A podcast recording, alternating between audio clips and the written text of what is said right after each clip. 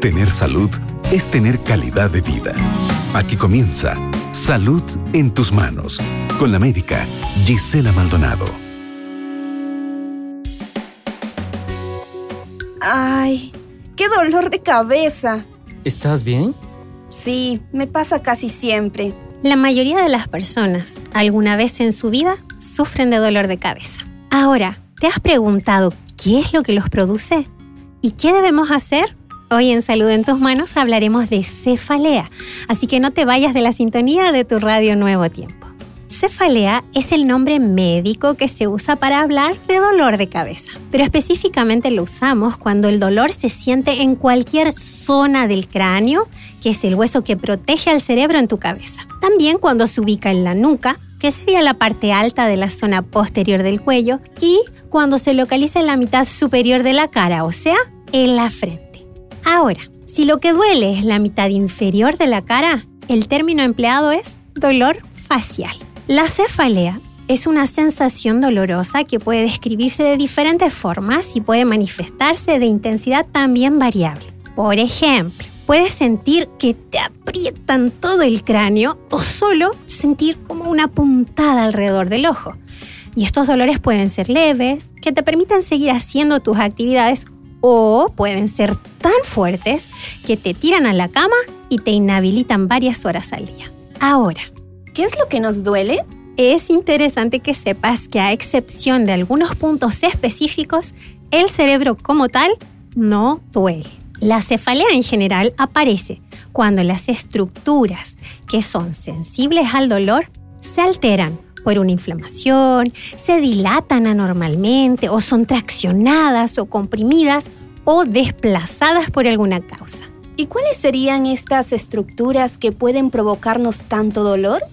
Ah, son varias. Y aquí te las menciono partiendo por las meninges, esas tres capas que recubren al sistema nervioso central.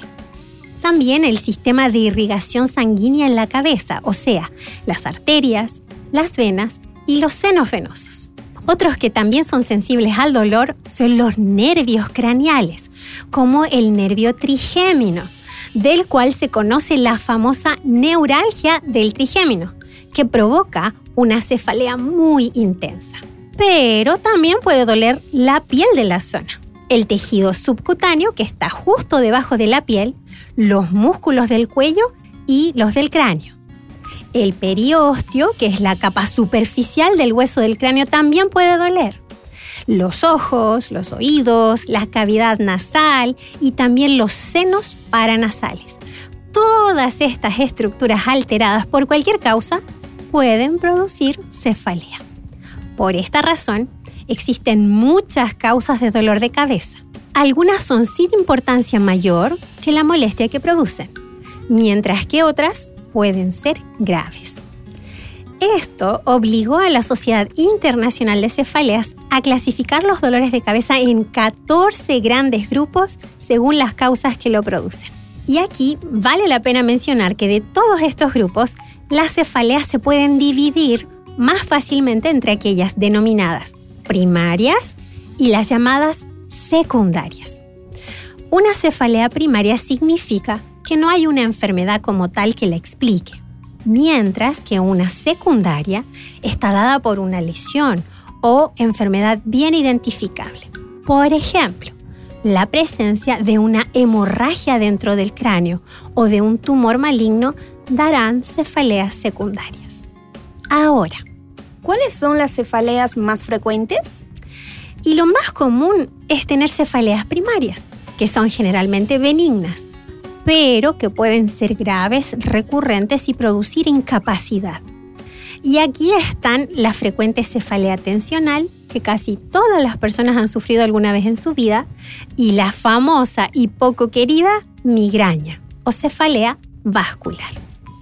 Espero de corazón que no tengas ninguna de ellas, ningún tipo de cefalea. Pero si se presenta esta desagradable sensación, el consejo es visitar al médico, idealmente al neurólogo, sobre todo cuando la cefalea no pasa y nunca la habías tenido antes, o cuando empieza bruscamente y se acompaña de náuseas, de vómitos y o de fiebre.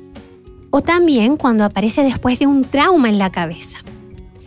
También tienes que visitar al médico cuando se asocia a alteraciones en la movilidad o en la sensibilidad de alguna parte de tu cuerpo.